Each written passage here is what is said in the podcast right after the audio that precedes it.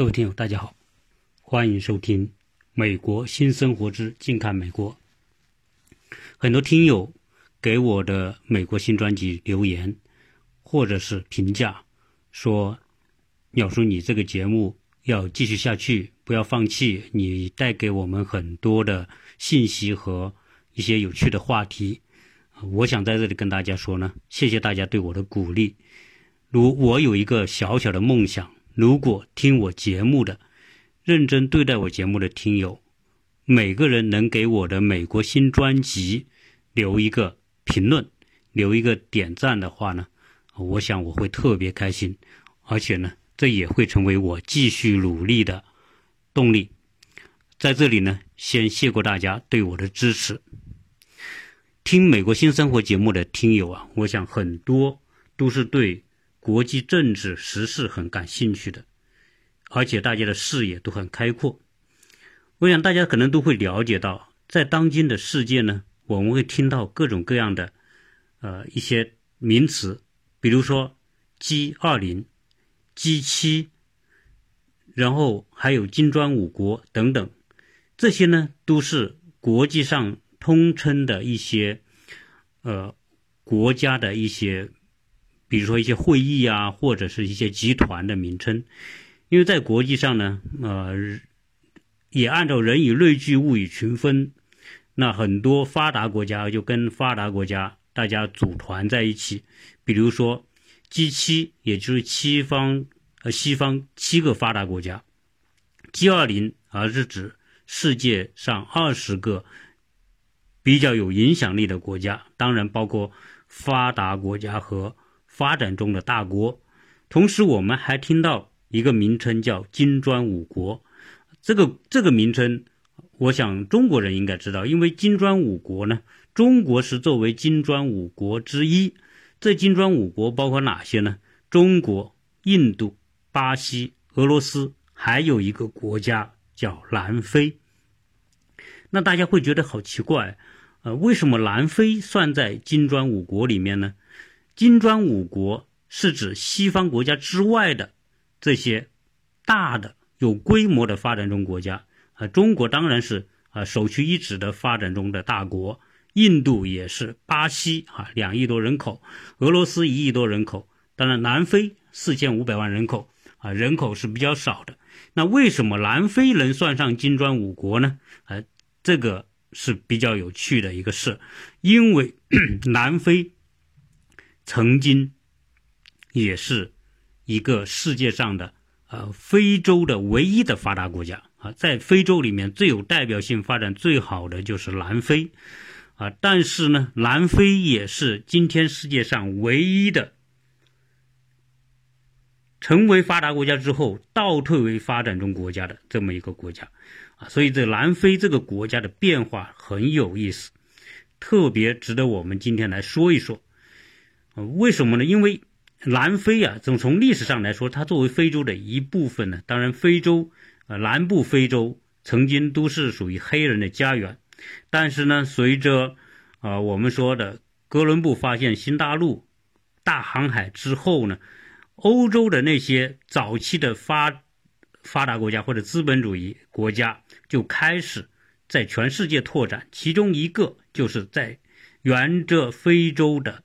西岸绕过非洲的好望角，寻找通往印度和中国的那条航线。所以呢，这个欧洲的这些荷兰人，作为海上的马车夫，他们也在非洲的西岸和南岸开辟了他们的航线和据点。啊，曾经的荷兰人就在今天的南非建立了他们的贸易据点。而且在那里殖民，啊，荷兰人曾经在世界上也是属于一个啊非常牛逼的国家。虽然国家小啊，但是他在他以贸易为他的手段发展的也很快。但是呢，英国人作为后起之秀，很快的超越了荷兰，超越了法国、西班牙等等，成为世界上最大的这个殖民帝国。当然，英国人是借着他最早。开展工业革命所形成的实力，啊，不管是工业实力还是军事实力啊，成为他啊在全世界殖民扩张的这种支柱和动力。因此呢，英国人来到南非之后呢，就跟早期在南非的荷兰人发生了冲突。但荷兰人在这里呢，也不是一天两天了，人家在在南非已经发展了很久啊。那这样一来呢，他这个南非的人呢，在不荷兰人在南非，他们已经演化成自己的一个独特的种种族，叫布尔人。当然，他们也是属于欧洲的白人。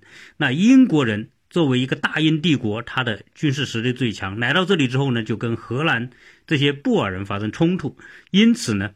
在十九世纪末、二十世纪初，就发生了一场英国人和布尔人的战争。这个英布战争呢，发生在一八九九年到一九零二年。那这个仗打起来呢之后呢，当然各有胜负啊。总之呢，毕竟大英帝国当时的实力更加强大，所以呢，就最后压过了布尔人。那布尔人在这种情况之下，也不得不向英国人妥协，因此英国和荷兰就达成一个协议，共同开发南非。当然，南非是作为英国大英帝国统治之下的殖民地，啊，只是说呢，呃，英国给到布尔人相当大的自治权，特别是在一九零九年，啊，那么。南非最后也随着这个布尔人，那么他们的自治权越来越大，最后成为英国的自治领，啊，就是拥有比较大的自治权的这么一块领地，啊，这是英国和荷兰在南非的争夺之后，那由于什么呢？由于这个南非在十九世纪末啊，发现了黄金。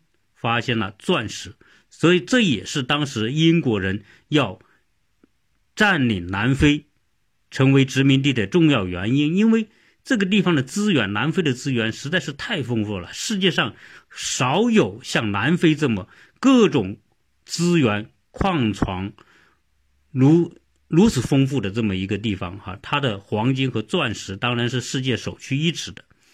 所以呢，由于它这个地方。资源丰富，所以呢，英国肯定是不会放弃这个地方。但是呢，南非这个地方呢，它有它的劣势。它的劣势是在哪里呢？是在它的地理位置。因为南非啊是在整个非洲大陆的最南端。从地缘政治的角度来说，曾经南非是作为大航海的一个重要的一个。转折的一一个点啊，因为要绕过非洲南部嘛。但是呢，随着十九世纪下半叶工业革命的推进，世界格局发生了很多变化，特别是国际航线发生了很大的变化。变化在哪呢？就是法国人和英国人在一八六九年，当然最早是法国人开始开凿苏伊士运河。在一八六九年，这个运河就开通了。那这条运河一开通，西方到亚洲的这条环环球的航线呢，就大大的缩短了。我们说，从英国，那么法国，他们经过地中海，过苏伊士运河、红海，就到了我们说的印度洋。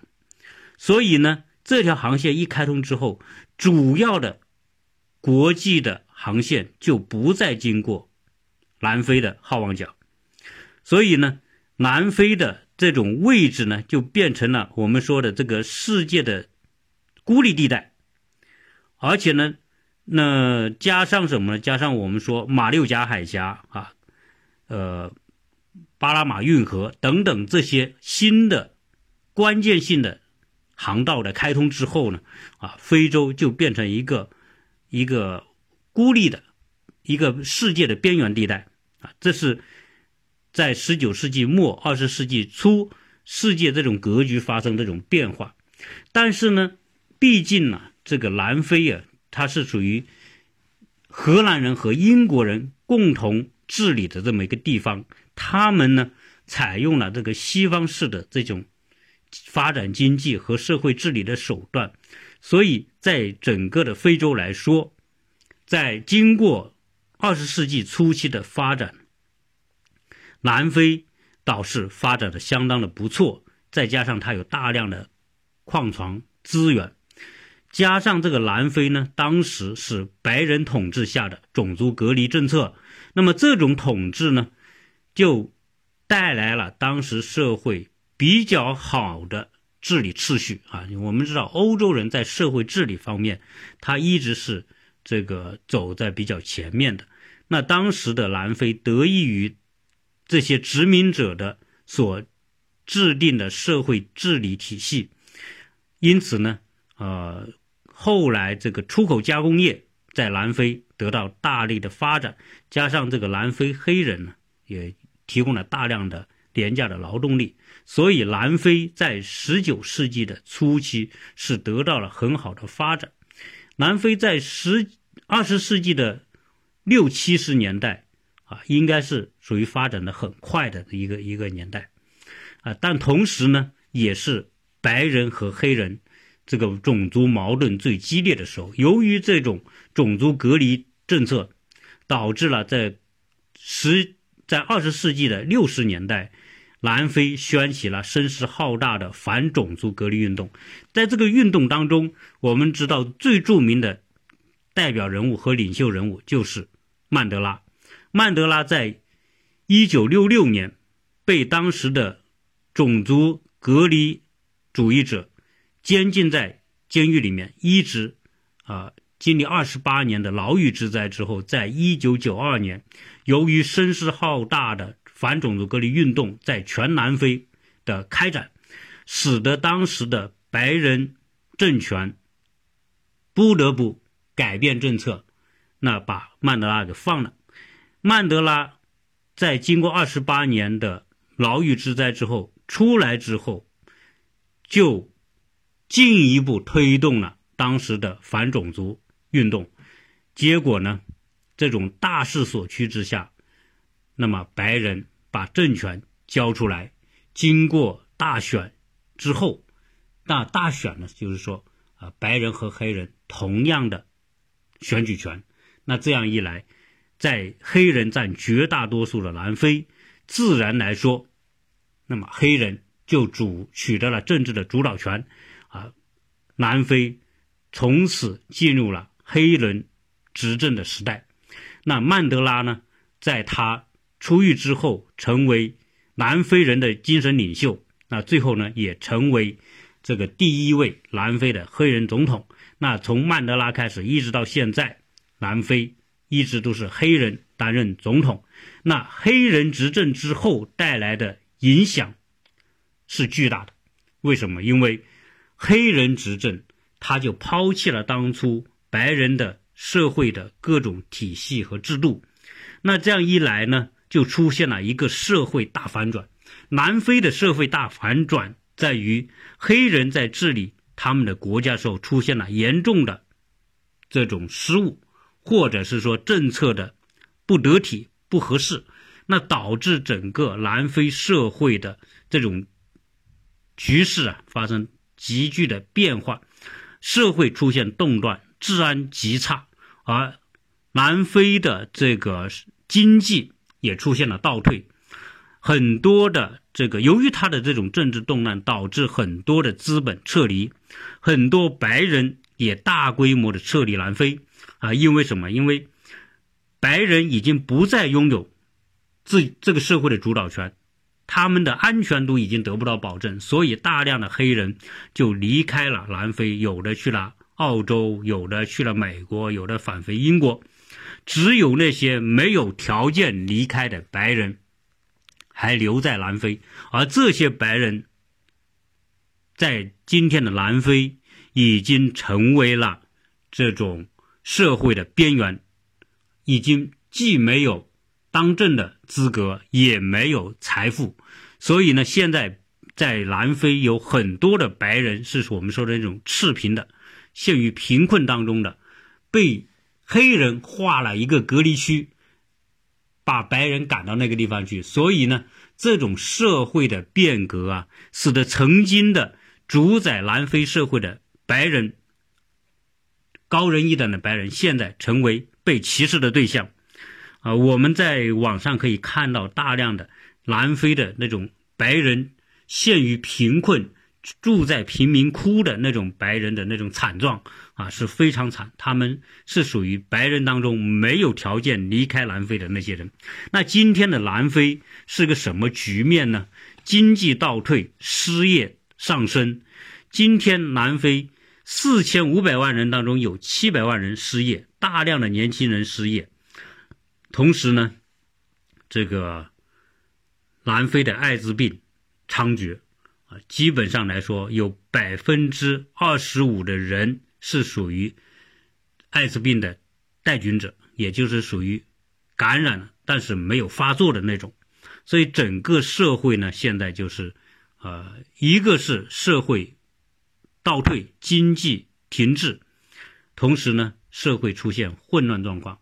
那曾经的一个南非洲的最发达的国家，现在就沦落为。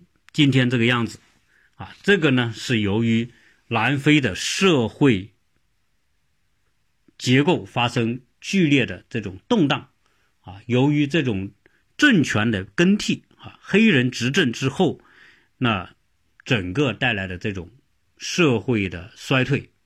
当然，这里面不是说因为黑人带来衰退，而是说这种政权的更替之后啊，黑人的治理方式。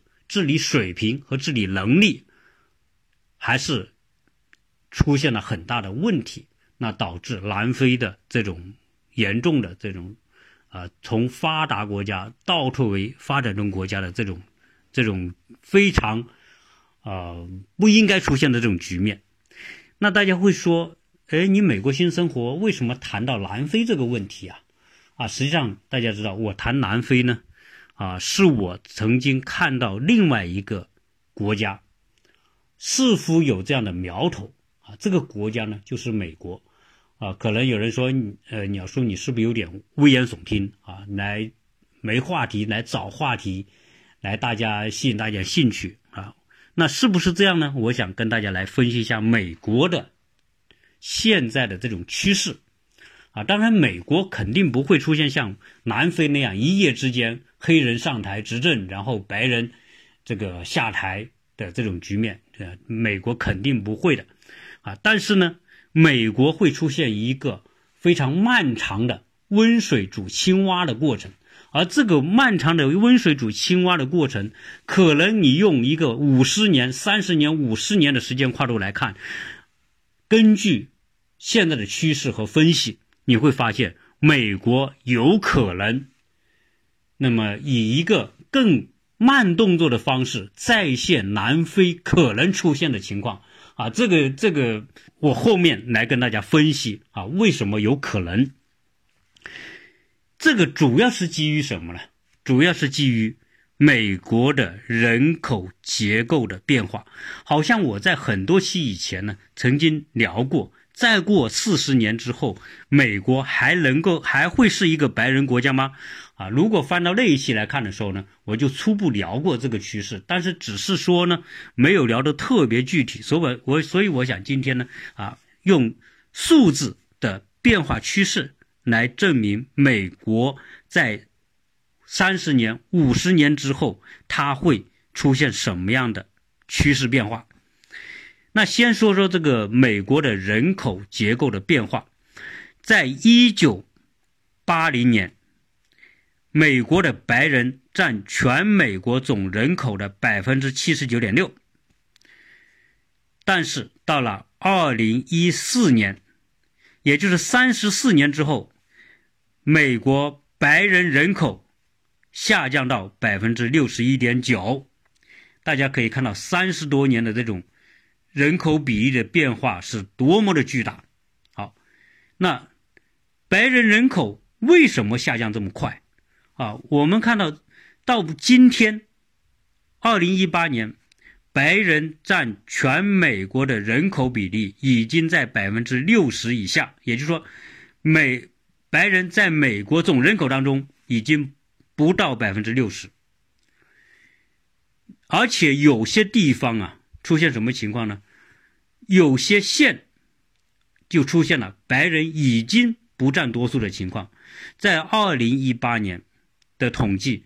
全美国的三千一百四十一个县当中，有百分之九点三的县，也就接近百分之十的县，两百九十三个县的白人人口已经低于百分之五十，而增长最快的是那些人口多，特别是拉美裔的人口多的那些县，那么白人人口最先。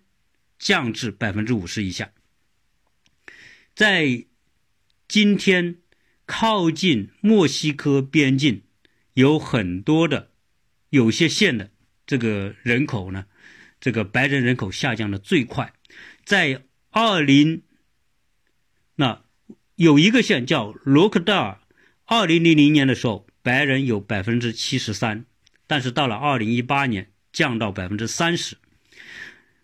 古莱特，古莱特这个县呢在哪呢？就在我们住的隔壁，也是乔乔治亚州的一个县，一个很大的县，人口九十三万。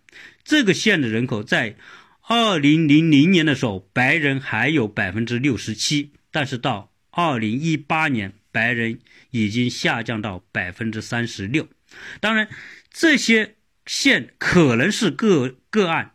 下降的这么快，可能是个案个案。其中一个原因是人口的变迁，可能是由于大量的非白人人口的进驻，加上白人人口的迁出，啊，导致了白人比例快速的下降。但是呢，如果说这是个案的话，那我们来看总的美国种族人口的变化，我们可以看得出来，在一九七零年代。白人是八十三点五，我刚才讲了，八零年代是七十九点六，但是呢，当时的黑人是多少呢？一九七零年代黑人是百分之十一点一，拉美裔的人只有百分之四点四。大家记住，一九七零年代拉美裔的，有我们就是说墨西哥裔吧，说西班牙语的是百分之四点四，但是。我们来看看后面的变化。那么，据预测啊，到二零四五年，白人的人口整体白人人口在美国将下降在百分之五十以下，也就不会达到百分之五十。大家会说，你这不是预测吗？你也没什么根据证明到那个时候白人就一定低于百分之五十。不过，人家有种特别科学的预这个统计，二零一三年的时候。一岁以下的新出生的人口，这个是比较有根据的吧？新出生的人口，白人小孩占这些新出生人口的百分之五十不到，这说明问题吧？因为你现在刚出生的这些人，二零一三年出生的低于一岁的新生儿童，白人已经低于百分之五十了，那。随着这些人长大，那自然白人人口就肯定是不会超过百分之五十的。而预计到二零六零年，白人的人口占总比例将下降到百分之四十三点六。这种预测，我相信是比较准确的。那随着白人人口的这种比例的这种下降，会带来什么样的社会心理影响呢？原来白人觉得，哎，这个国家就是我们白人说了算，是我们白人制制定规则的一个社会。但是，当有人做了一个实验，三百六十九位白人分成两组，分两组做一个调查。这个实验是在二零一四年做的。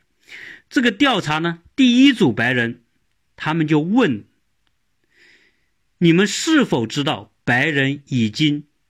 低于百分之五十。第二组人没有问这个问题，结果这分成两组人，这两组人在后面对共和党的支持率提了白人低于百分之五十的那组人，共和党的支持率比没有提的那一组人高出百分之十一。这个说明什么？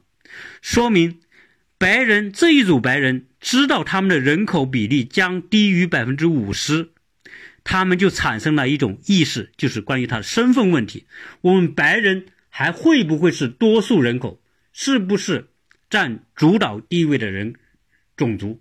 如果他们已经意识到他们不再是多数种族的时候，他们就会寻求这种。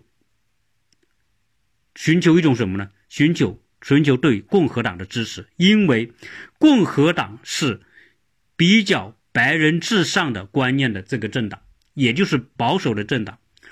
这这也是导致这些人经过这样一个实验，他们就意识到他们要支持共和党啊，这是一种身份对身份的一种寻求。那我们在讲这个其他族裔，亚裔在美国社会的变化。相对比较稳定，为什么呢？今天的亚裔亚所谓亚裔，就中国人、印度人、韩国人、日本人，所有的这个亚洲国家的这个呃族裔的人，占两千一百四十万。那这两千一百四十万呢？呃，华人最多啊，五百零八万，印度裔的是四百一十二万，那菲律宾裔的这个三百九十一万啊，等等。那亚裔的变化不大。这是人口增长呢，也不是那么快，但是呢，这个拉美裔的人口变化特别快。那今天拉美裔的人口已经超过百分之十五，据说啊，现在就五千多万啊，超过五千万的这个拉美裔的人，我是墨西哥裔的。那原来我。讲到一个数字，在一九七零年代的时候，拉美裔的人只有百分之四点四，到今天五千多万，超过百分之十五。我们看到美国不同族裔的人的人口出生率有很大的差别，那是什么使得美国的白人，特别是中产以上的白人和亚裔的人口出生率下降？大家都不愿生孩子，这里面有什么样的深层的社会原因？导致这种趋势，那么这个话题我们在下一期继续跟大家聊。这一期聊这么多，谢谢大家收听，是巨大的。